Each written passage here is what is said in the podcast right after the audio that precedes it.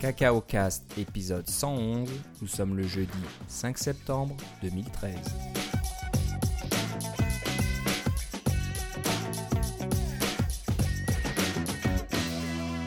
Bonjour et bienvenue à tous dans ce nouvel épisode de Cacao Cast. Comme d'habitude, Philippe Casgrain est avec moi. Comment ça va Philippe? Ah ça va très bien et toi Philippe?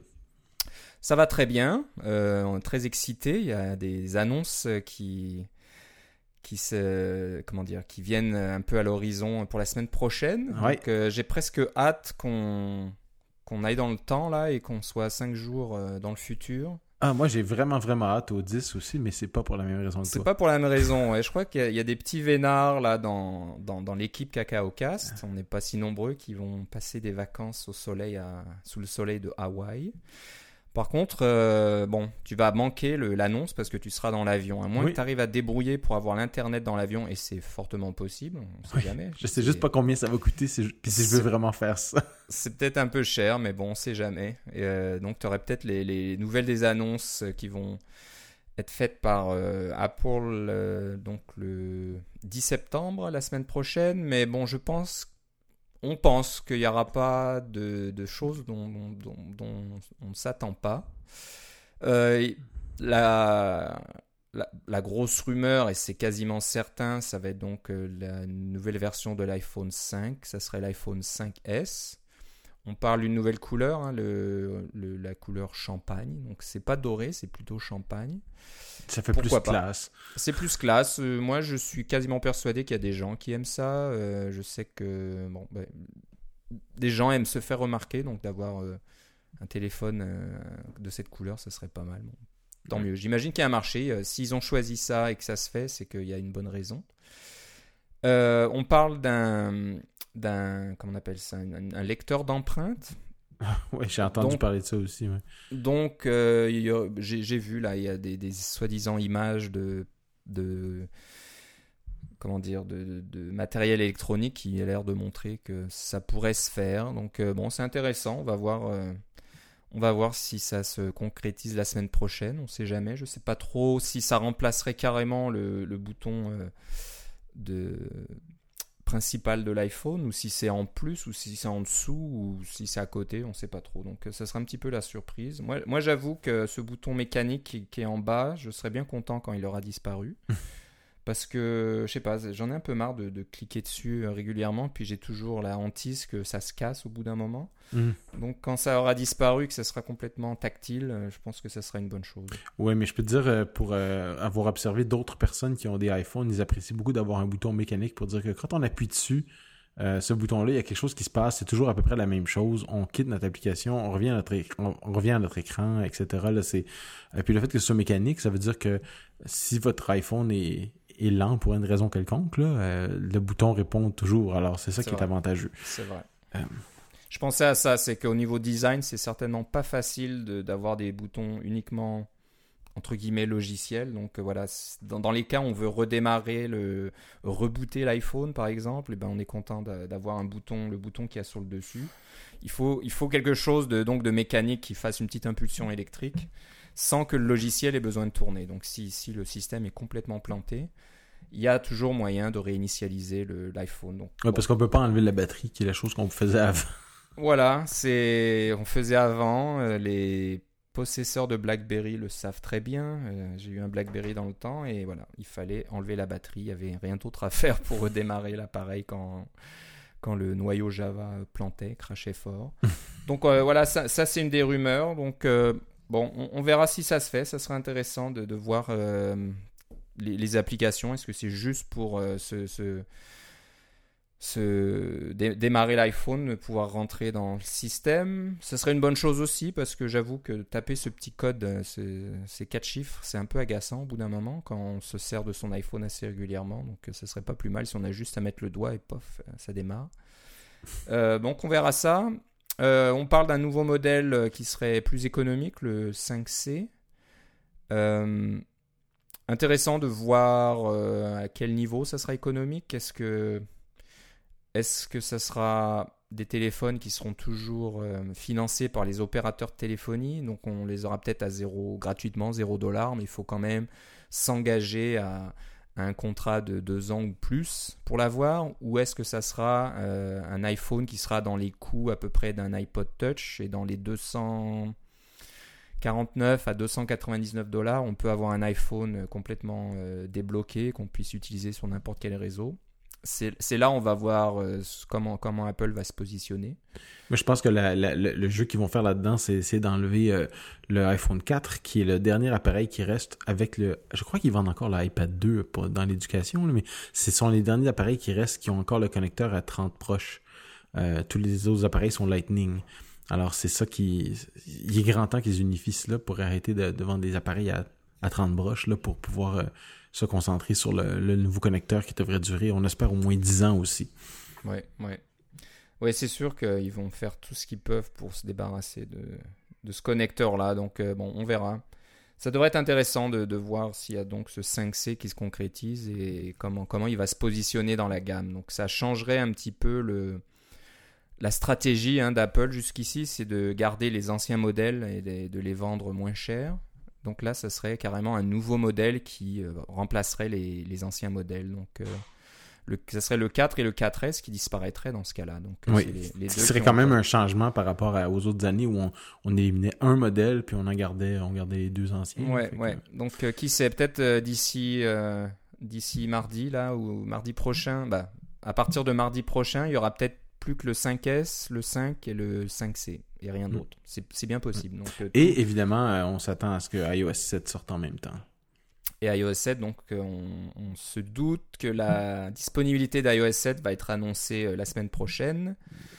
De notre côté, on n'a pas vu de bêta tout dernièrement. Il y, a un peu plus de délai. Hein. donc entre la dernière bêta et aujourd'hui, ben, il s'est passé pas mal de temps et les développeurs sont un petit peu inquiets parce qu'ils voient beaucoup beaucoup de bugs encore dans la dernière bêta. Donc euh, on, commence à avoir peur, on va dire non non ils vont pas annoncer la, la General, euh, la Master c'est ça la GM, euh, la Gold Master rapidement. moi je sais pas, c'est possible qu'on ait la, prochaine version, ça soit une GM et que ça soit pas la bêta 7 ou 8, je sais plus maintenant, la 7 je crois. Mhm. donc, donc à voir. Mais c'est vrai qu'il y, y, a beaucoup de choses en chantier, il y, a, il y, a, beaucoup de choses un peu bizarres. Moi j'ai donc installé iOS 7 sur mon iPad mini. Et il se passe des trucs un peu étranges. Hein. Y a des choses qui disparaissent. Euh, Safari crache assez régulièrement sur des sites tout bêtes. Il n'y a rien de spécial. Il n'y a pas de flash. Il n'y a, pas de plugin. Il n'y a rien du tout. Donc, euh, bon, il y, a, encore du travail à faire à ce niveau-là. J'imagine que les ingénieurs chez Apple mettent les bouchées doubles pour euh, terminer ça à temps. Donc, Hmm, c'est possible que hein, dans, le passé, euh, Apple annonce un nouvel appareil, un, nouvel iPhone. En général, il est disponible dans les quelques semaines euh, qui, suivent l'annonce. Oui, généralement une couple de semaines. Et puis, euh, ce serait probablement la même chose pour le, système iOS. Donc, il sera annoncé. Puis, la, GM va être disponible au téléchargement par les développeurs. Ils vont pouvoir tester leurs applications et soumettre, surtout avec le, nouveau Xcode. Hein, parce qu'il va falloir que le nouveau Xcode 5 qui supporte iOS 7 euh, soit disponible en, GM aussi pour qu'on puisse soumettre nos applications avec. Ouais. Euh, c'est ça qui s'en vient aussi. Donc je euh, pense que les, deux dernières semaines de septembre vont certainement être très très très occupées pour je sais pas, moi je vais être en vacances. tu seras en vacances, donc bon, tu vas pouvoir en réchapper, mais pour tous les autres, ça va être ça, je pense. La dernière version d'Escode va être disponible, la GM va être disponible, hop, c'est tout le monde doit tester les dernières choses. Et bon, ça, devrait être assez euh, hectique, assez, assez spécial. Donc euh, voilà, on s'attend à ça la semaine prochaine.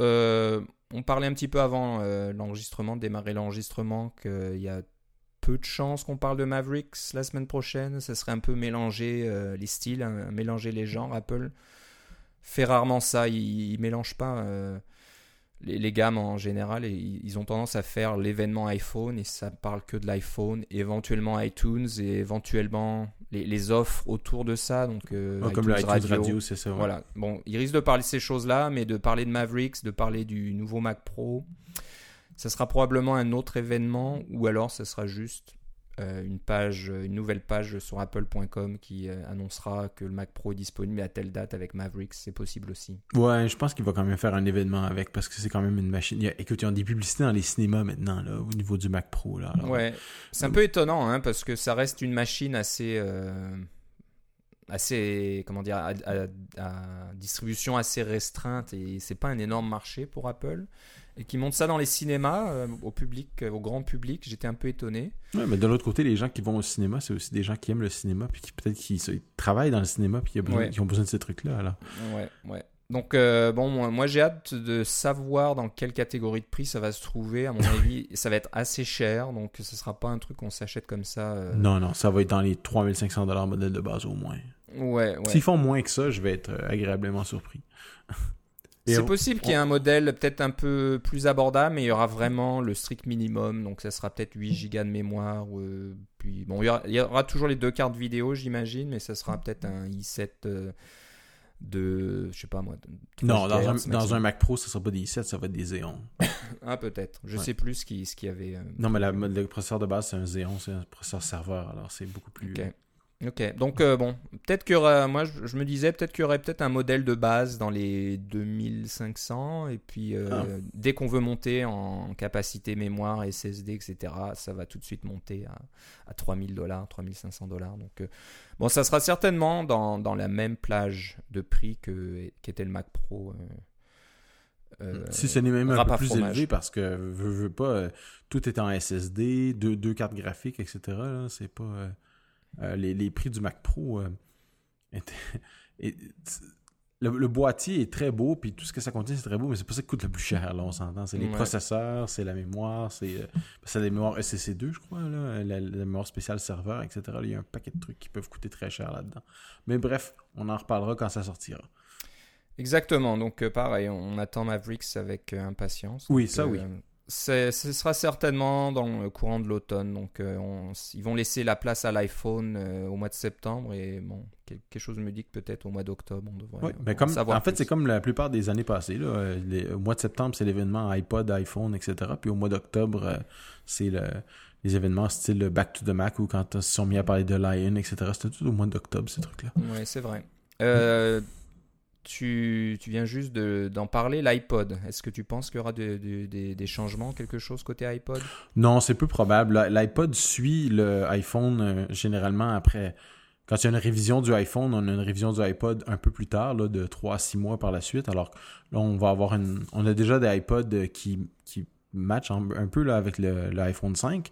Euh, et puis, s'il en sort des nouveaux, peut-être qu'ils vont sortir des nouveaux iPods, mais pas simultanément. Là. Ça serait peut-être. Euh, euh, l'année prochaine. Puis, parce que de toute façon, s'ils sont pour les sortir maintenant, c'est parce que c'est pour Noël. Et puis, ils ont déjà un line-up assez fort de iPod. Je vois pas qu'est-ce qu'ils peuvent changer, euh, à moins de mettre leur fameux lecteur biométrique puis des choses comme ça. Là, mais je crois pas qu'ils vont qu'ils ont besoin de changer leur iPod pour Noël. Leur gamme est vraiment toute là et puis elle fonctionne bien, à mon avis. Ok, ok. Donc, bah, on verra tout ça la semaine prochaine. Voilà.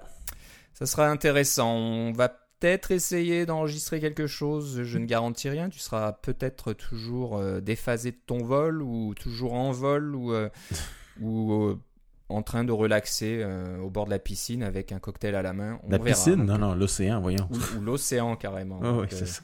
En train de, je sais pas moi, de t'échapper des requins blancs qui essayent de, de te poursuivre. Ah, c'est trop chaud pour les requins blancs dans ce coin-là. non, c'est pas par là. Hein. Ok, donc euh, on verra. On vous, vous garantit rien. On fera de notre mieux pour avoir euh, les impressions à chaud de, de Philippe et moi-même sur le, la keynote la semaine prochaine. Euh, on, on, se débrouillera. Si c'est pas le jour même, ce sera dans les jours qui suivent. Voilà. Bon, on va passer un petit peu à d'autres nouvelles euh, intéressantes. Euh, un peu plus déprimantes, par exemple. Un peu déprimantes, malheureusement. Euh, ça vient d'OmniGroup. donc, OmniGroup qui fait tout un tas d'applications comme OmniFocus, OmniWeb, Omni, etc. Ils ont vraiment beaucoup, beaucoup, beaucoup d'applications. Et des applications qui se vendent à un prix qui est presque qui est très rarement vu dans le Mac App Store, on s'entend là. Ou même dans le iOS, dans le App Store tout court pour iOS là, OmniFocus, je pense, c'est comme 40 dollars ou quelque chose comme ça. Là. Des... Voilà. Et pourtant, c'est voilà. C'est des prix qui sont euh, complètement standards dans du monde en dehors de l'App Store. Donc, euh, c'est des prix qu'on voyait euh, ou qu'on voit régulièrement en dehors de l'App Store. Mais c'est vrai que bon, on a été habitué maintenant à des prix défiant toute concurrence. Donc, bon, Omni avait une bonne idée parce que ils sont un petit peu comme tous les développeurs d'applications Mac qui ont leur application vendue dans le Mac App Store. Il y a ce problème de délai pour, euh, pour euh, se faire approuver euh, une application. Et je sais pas si ça s'est arrangé maintenant. Toi, tu le sais probablement plus que moi. Les délais avaient, ont toujours été plus longs pour le Mac App Store. Pour, on ne sait pas pour quelle raison. Parce qu'ils ont moins d'applications à traiter, mais il y a peut-être moins de personnel qui s'en occupe. Mais si je me souviens bien, il n'y avait pas des moments, c'était quasiment un mois de délai pour. Mais les euh, applications sont plus grosses aussi. Hein. Alors, il y a plus de choses, il y a plus de trucs à tester, etc. Donc euh, voilà, ça a toujours été plus long et je pense que Omni Group, euh, bon, commençait à en avoir un peu marre. Ils pensaient que ça ne servait pas suffisamment leurs clients.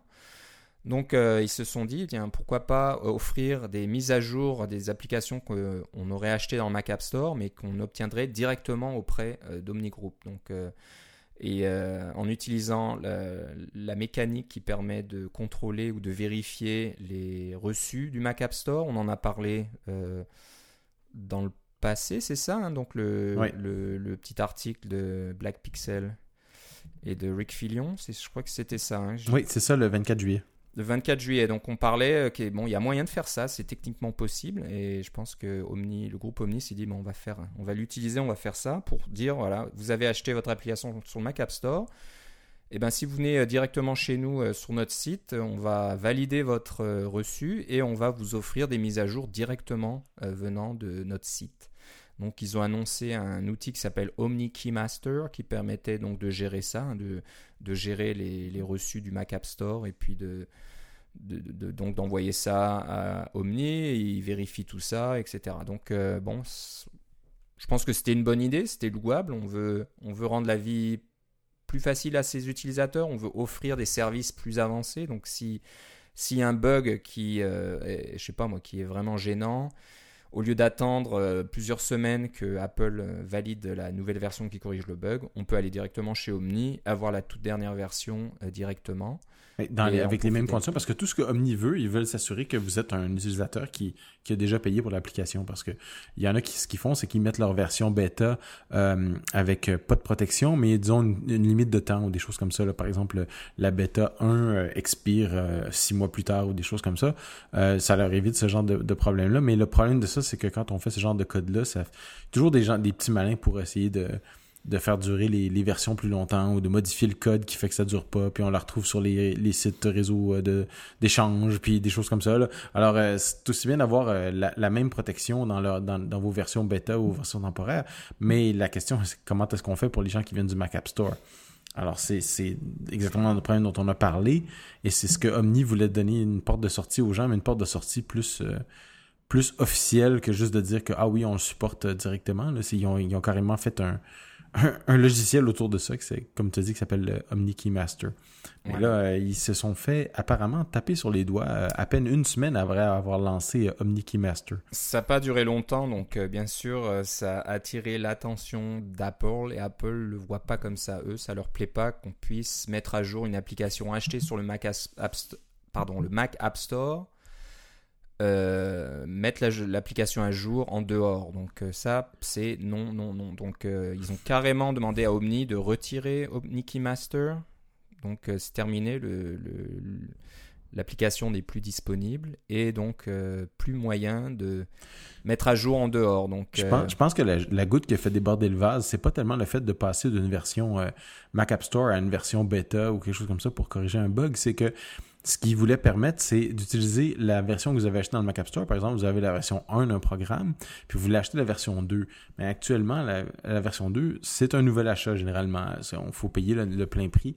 Et puis, il y a des développeurs que ce qu'ils font, c'est que si leur version 1 se vendait, disons, 100 ils vont mettre temporairement leur version 2 en vente à 50 Puis là, tout le monde peut profiter du prix de mise à jour mais le, là où le bas blesse, c'est que la plupart des gens qui ont acheté un logiciel au plein prix, euh, la version 1, vous avez payé 100 dollars, ils se disent bon, moi j'ai investi dans ce logiciel-là et euh, quand on quand vient le temps de faire une mise à jour, je, je ne suis pas spécial, je suis pas je suis pas un peu meilleur que les autres, puis j'ai pas droit à avoir mon euh, mon petit mon petit bonbon de loyauté là, mon petit mon petit nanan, comme on dit, là, qui, qui, va euh, nous donner une baisse de prix parce que tout le monde l'a. Alors, si tout le monde l'a, personne n'est spécial, je suis pas spécial, puis tout ça. Alors, c'est le genre de truc qui, est dans les mœurs depuis très très longtemps. C'est que si vous avez une licence pour la version précédente, on vous donne un prix, un, rabais, et puis ça, fait un petit velours à à peu près tout le monde qui le fait. Mais maintenant, si tout le monde, si tout le monde l'a, parce que ça fait partie de la politique de dire que tout le monde a la, version mise à jour, c'est comme si personne l'avait dans un sens. Là. Puis ça veut dire que le, le, fait de, de, passer de la version 1 à la version 2 n'est pas si spécial que ça. Et puis ça, ça coupe beaucoup de revenus aussi des gens qui ont une, base d'installation substantielle pour la version 1. Alors, euh, Omni Keymaster, ce que ça faisait particulièrement, c'est que ça vous permettait de passer d'une version Mac App Store à une version 2 qui était non Mac App Store, tout en, validant votre licence, en vous créant une nouvelle licence. Et puis, je pense que c'est là que le euh, Apple a accroché euh, pour dire, là, vous faites quelque chose qui vous, vous permettez les, mises à jour, pardon, les... C'est comme si vous permettiez d'avoir une nouvelle version avec un prix réduit euh, alors que vous partez du Mac App Store. Et puis, nous, on supporte pas ça dans le Mac App Store. Donc, euh, c'est une moins bonne expérience pour les clients du Mac App Store, etc. Vous ne pouvez pas faire ça. Euh, c'est un peu aberrant parce que ce qu'on essaie de dire à Apple, c'est oh non, on veut avoir les, on veut avoir des prix pour les mises à jour disponibles dans le Mac App Store. Apple ne l'a pas fait.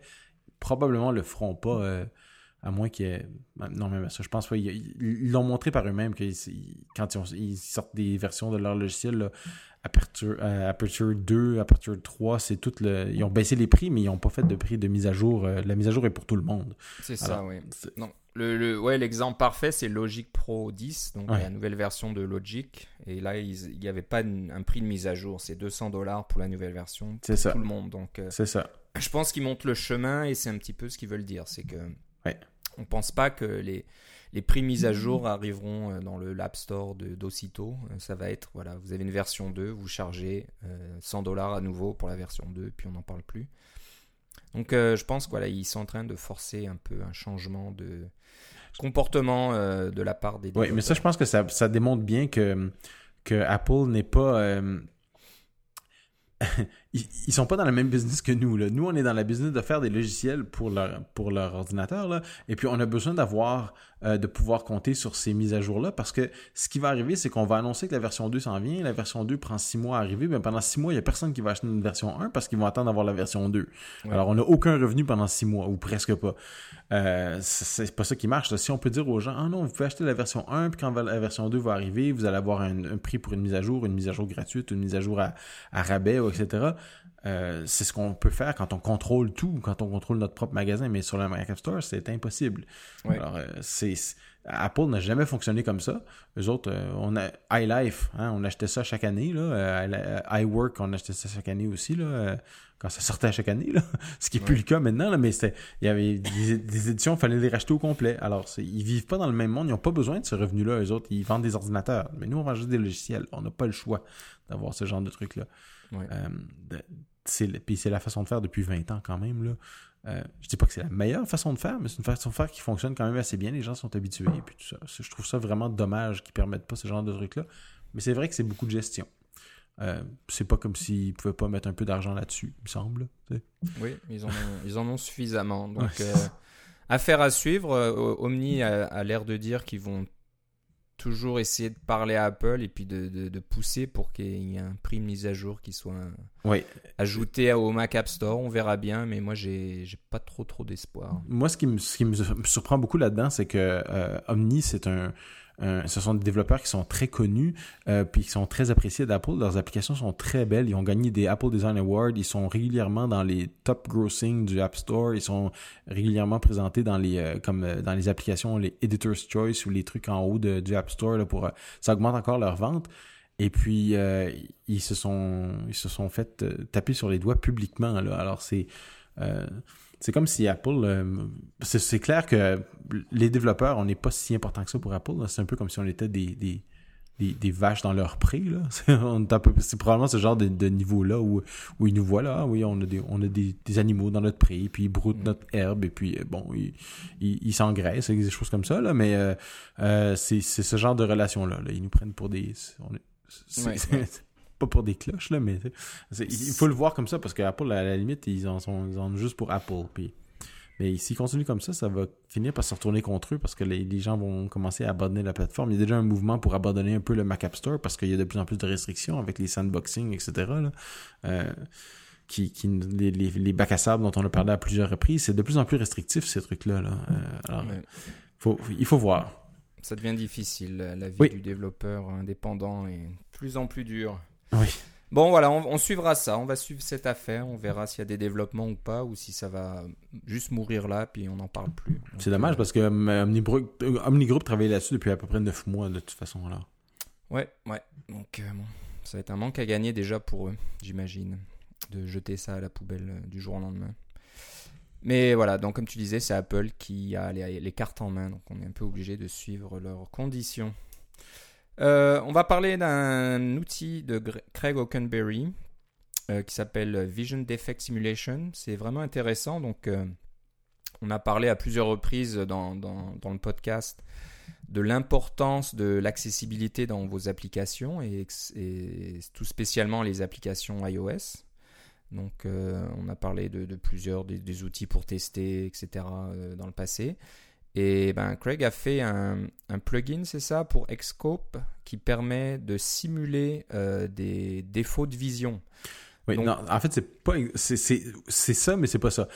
ce, que, ce, que je veux dire, c'est euh, d'abord, euh, pour reculer un peu, Xscope, c'est un programme qui est fait par le voyons Icon Factory. oui c'est ça Icon Factory et donc Craig Arkenberry qui permet de, de, visualiser toutes sortes de choses sur votre ordinateur. C'est très important pour euh, au niveau design. Euh, vous avez des loops, vous avez des grilles, vous avez des, euh, des, règles virtuelles, etc. pour faire toutes sortes de mesures, toutes sortes d'agrandissements, voir c'est quoi exactement les couleurs. C'est un outil pour les, les développeurs et les designers pour pouvoir se parler et avoir un peu le même langage, des choses comme ça. Un, outil que je vous recommande fortement. Il y a une des fonctionnalités de, de cet appareil, de cet outil-là, qui est de changer les couleurs. En fait, ils appellent un, CI filter euh, ou une série de CI filters qui vous donne euh, l'illusion que ce que vous regardez, euh, c'est si vous c'est comme si vous aviez une, une maladie des yeux.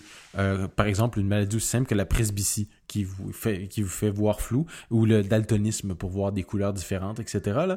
Alors, ils ont fait des filtres qui simulent ça et c'est intégré à Xscope. Alors, ce que c'est euh, le Vision Defect Simulator, c'est simplement une, une, série de petites classes euh, que vous pouvez euh, intégrer à vos applications pour faire la même, le même genre de simulation. Alors, pour pouvoir voir comment votre application se fonctionne si vous êtes, mettons, sur iOS et que vous êtes presbyte. Alors, le look que ça va donner, ça va pouvoir appliquer des choses à, vos vues pour pouvoir voir de quoi les, vos, vos, table view, ou surtout vos, euh, toutes vos vues qui sont euh, custom, tout ce que vous faites, vous dessinez à la main, etc., là, pour voir le, look que ça peut avoir quand on est daltonien, par exemple. il y a une petite application Mac qui vient avec le projet sur GitHub qui vous permet de faire une, qui fait une fenêtre qui, comme semi-transparente, qui vous permet de simuler quand vous la mettez par-dessus, disons, le simulateur ou, votre application Mac pour voir de quoi ça a l'air quand on, passe à travers. Euh, c'est le même, exactement le même code que ce qu'il y a dans Xscope. Et puis, mais là, maintenant, disponible sous forme de code source libre. Comme ça, vous pouvez l'intégrer directement à votre application ou juste faire fonctionner l'application de démo avec le simulateur pour vous donner une, idée rapide de ce que euh, certains de vos utilisateurs euh, vont avoir comme problème visuel avec votre application. Ok, donc je comprends mieux là maintenant euh, que, que j'ai pris le temps de lire un petit peu la description. C'est donc des du code qui existe dans Xcode, Xcode pardon, qui a été euh, donc euh, rendu public. Exact. Si je comprends bien et qu'on peut utiliser donc dans ses propres applications. Et, il y a une application de démo pour vous montrer comment ça marche. Exactement. Et c'est vrai que c'est très important. Il y a un exemple sur le sur le site de Xscope qui montre que dans MapKit, par exemple, si on met ces petites épingles vertes et qu'au milieu on met une épingle rouge pour montrer que, je sais pas moi, c'est l'endroit où on veut se, on, veut comment dire se rendre à cet endroit-là, euh, ben pour quelqu'un qui a un problème de qui ne voit pas les couleurs, tout, tout paraîtra vert, je crois, c'est ça Oui, quelque chose comme ça. Ouais, tout non, tout paraîtra vert. Donc une sorte de, un peu verdâtre là. Donc euh, une épingle verte ou épingle rouge, ça c'est la même chose. On ne voit pas la différence. Alors que si on met une épingle violette, donc des épingles rouges, des épingles violettes, et eh ben là l'épingle violette apparaîtra bleue et les autres euh, apparaîtront vertes. Donc euh, c'est pas évident, c'est des choses qui sont pas évidentes à tester. Hein. donc si on n'a pas ces, problèmes de vision, eh ben comment comment simuler ça? Comment savoir que la couleur qu'on utilise est une bonne couleur? Donc voilà, c'est vraiment très utile. C'est une bonne idée de Craig de rendre ça disponible. Donc, euh, comme tu disais, Xscope est un très bon outil c'est un outil qu'on recommande pour tous les développeurs et designers qui travaillent sur Mac et sur iOS. Mais voilà, si vous n'avez pas Xscope, vous pouvez quand même utiliser le code et les, le, détail de ces filtres euh, Core Image pour tester vos propres applications. Voilà. Donc voilà, c'est sur GitHub, c'est sur le compte de Craig, donc c'est Shokenberry, C-H-O-C-K-E-N-B-E-R-R-Y. Et le, les classes s'appellent Vision Defect Simulation. Voilà, très bonne idée. Bravo Craig. Euh, on va parler rapidement d'un outil euh, qui permet de compresser euh, vos images PNG. Donc on en avait parlé, ou ping ou PNG, c'est comme vous voulez. on avait parlé d'un outil qui s'appelle Image Optim. J'ai regardé, c'était dans l'épisode 79. 79, c'était où là là je reviens dans nos notes, c'était donc au mois de mars 2012. 23 mars 2012. C'était il y a pas mal de temps. Et euh, alors je sais pas, il y a un nouvel outil euh, du même développeur qui s'appelle euh, PNG Alpha. Alors je suis pas sûr s'il existait déjà à l'époque on l'a pas vu passer ou si c'est un outil plus récent, je suis pas sûr. Mais le Image Optim était non c'est pas Image Optim, c'est PNG. Ah, maintenant je me trompe. Parce que Image Optim, oui, Image Optim, donc marche pour les JPEG, PNG et puis euh, les GIF ou GIF ou ce que vous voulez.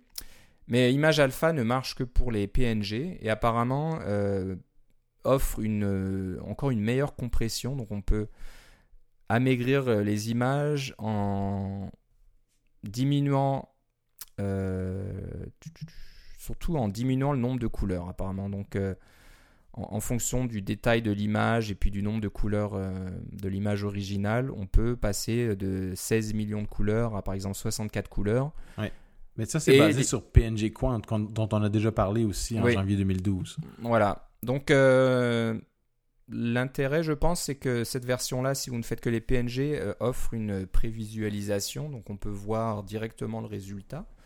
Et c'est assez important hein, parce que c'est, quand même destructif. Donc euh, on va peut-être enlever des couleurs. Donc il y a certaines couleurs qui ne seront plus là ou qui ne seront plus les mêmes couleurs qu'à l'origine. Est-ce que ça impacte votre image vraiment? Est-ce que c'est visible rapidement? Est-ce que l'image qui en résulte est quand même toujours bonne ou suffisamment bonne pour être utilisée dans l'application? Euh, bon, c'est à voir. Donc, vous le voyez directement euh, comme ça. Et je pense que c'est une bonne chose de le voir. Et puis, avec maintenant toutes les applications qui sont euh, Retina. Et si le 3GS disparaît de la gamme, je crois qu'il est encore en vente dans certains pays. mais bon, à mon avis, ses jours sont comptés. Je pensais qu'il était plus encore, il est plus en vente. Mais oui, c'est ça. ça sera tout, Retina. Le seul qui est pas Retina, c'est l'iPad mini, en fait. Oui, c'est ça. Donc, euh, et lui, pareil, à mon avis, c'est qu'une question de temps avant qu'il devienne Retina.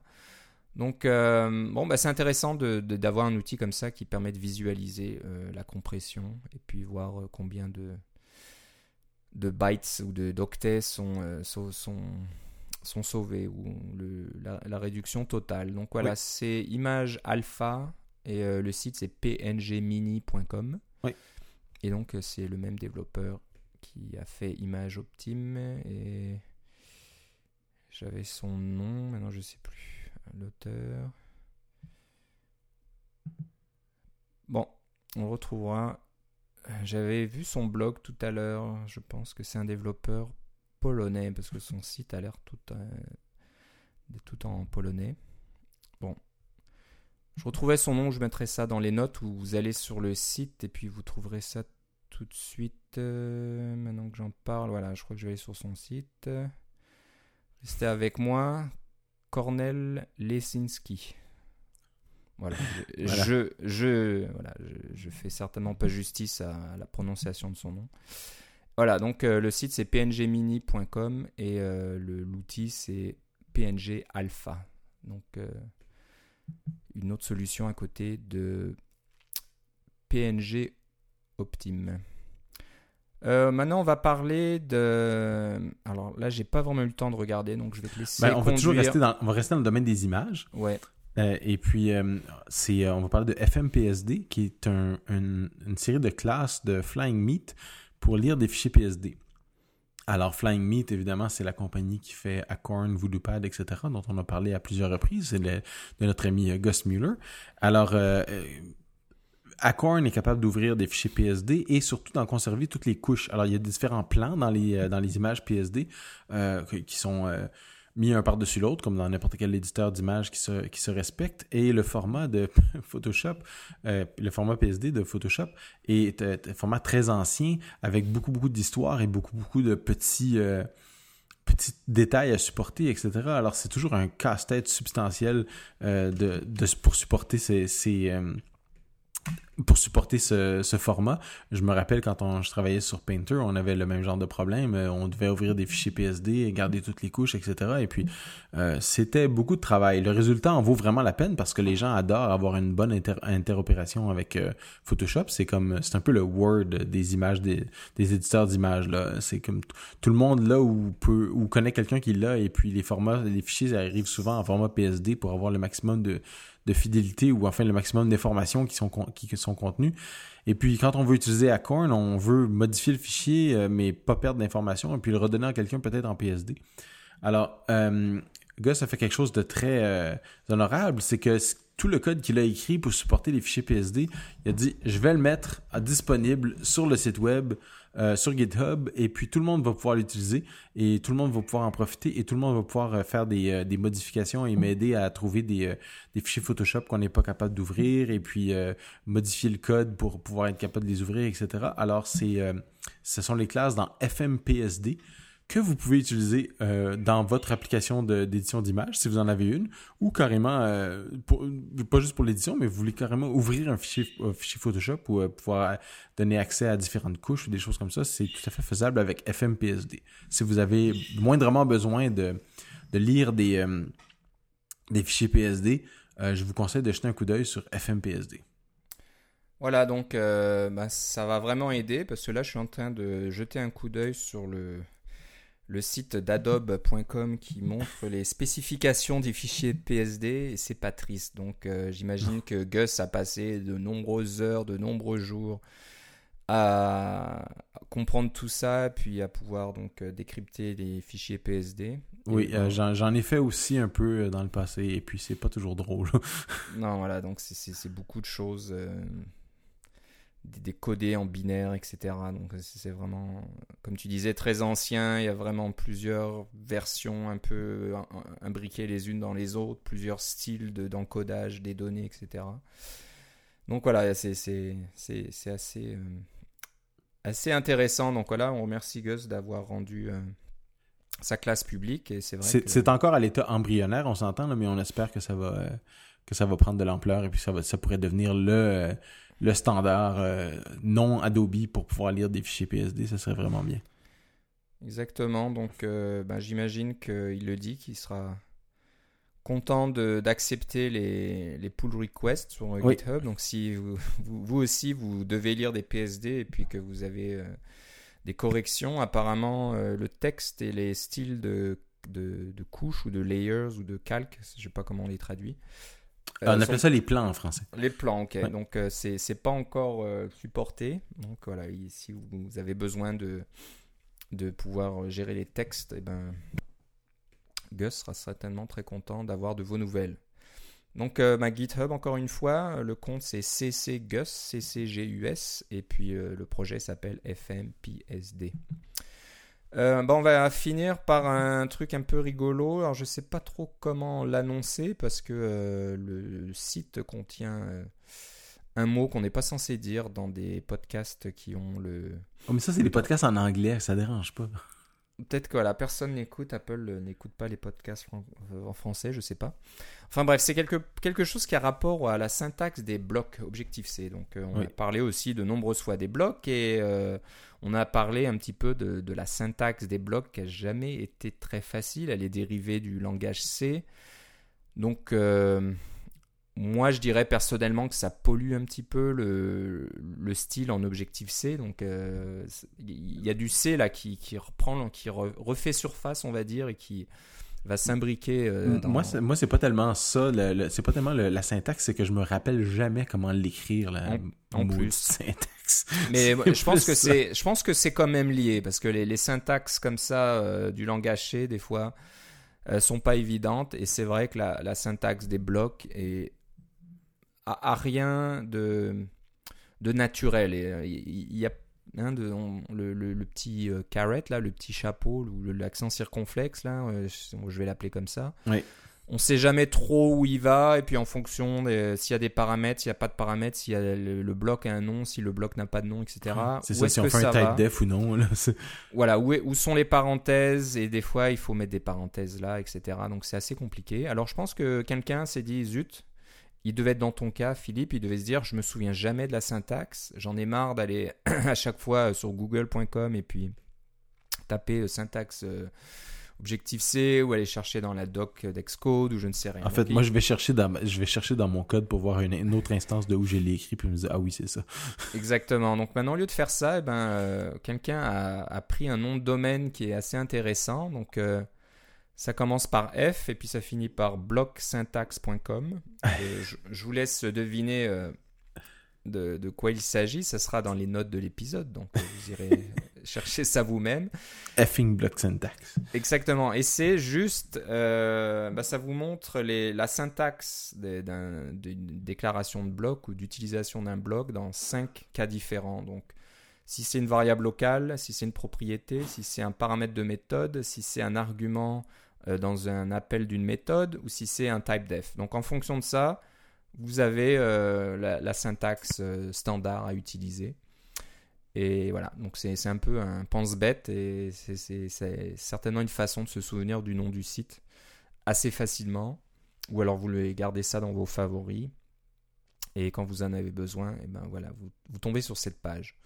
Si, si j'avais été le, développeur qui a fait ça, j'aurais peut-être été un peu plus vénal et j'aurais mis un lien euh, Google euh, sur les publicités Google pour gagner un petit peu de sous parce que je pense qu'il a eu pas mal de vues et puis il aura des vues assez régulièrement euh, tout au long de la vie de ce site.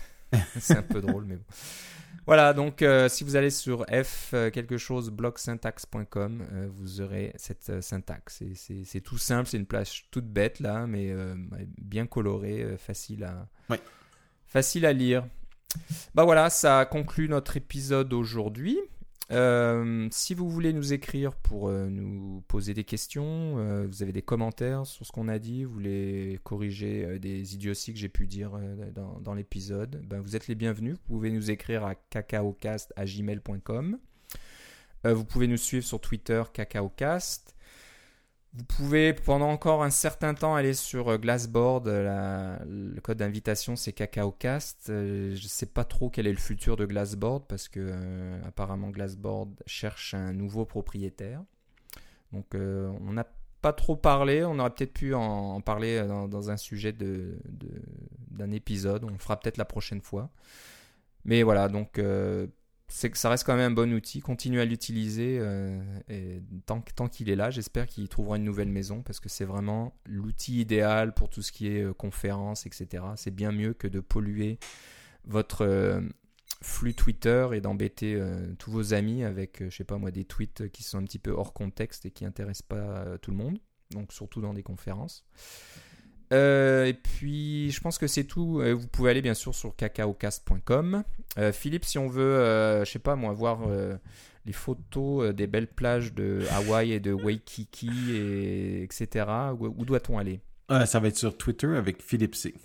Et voilà, moi, ça sera Philippe Guitard, G-U-I-T-A-R-D, tout attaché. il n'y aura pas de photo d'Hawaï de mon côté. Donc, Mais moi, je vais, je vais au moins m'arranger pour faire une coupe de tweets parce que je, veux, je vais activer la géolocalisation parce que je veux que ça marque de Hawaï.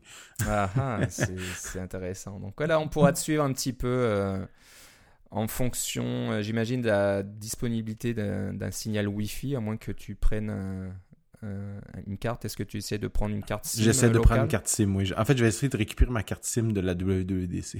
Ah, ok. Parce qu'elle a moins que trois mois d'usure, alors elle devrait être encore bonne. Elle devrait encore marcher, donc voilà, on, aura de tes nouvelles. Donc, euh, encore une fois, on va essayer d'enregistrer de, quelque chose suite à l'annonce de mardi prochain. Euh, mais voilà, il faut encore une fois aligner les planètes, s'assurer qu'on puisse le faire. On, on fera notre possible. Voilà. Voilà, bon, bah, c'est tout. Je te souhaite de bonnes vacances. Ben, merci beaucoup. je, te, souhaite un beau mois de septembre. Et ouais, merci. Donc, euh, nous, il fait froid. Hein. C'est presque l'automne ici. C'est un peu déprimant. Donc, je pense que tu choisis le bon moment pour euh, aller au soleil et puis profiter de l'eau chaude euh, ici. Voilà, je sais pas si je vais revenir en fait. c'est vrai que c'est plutôt agréable là-bas. On a envie de rester. Voilà. Ok, je te remercie. On se reparle une prochaine fois. Certainement. Bye bye.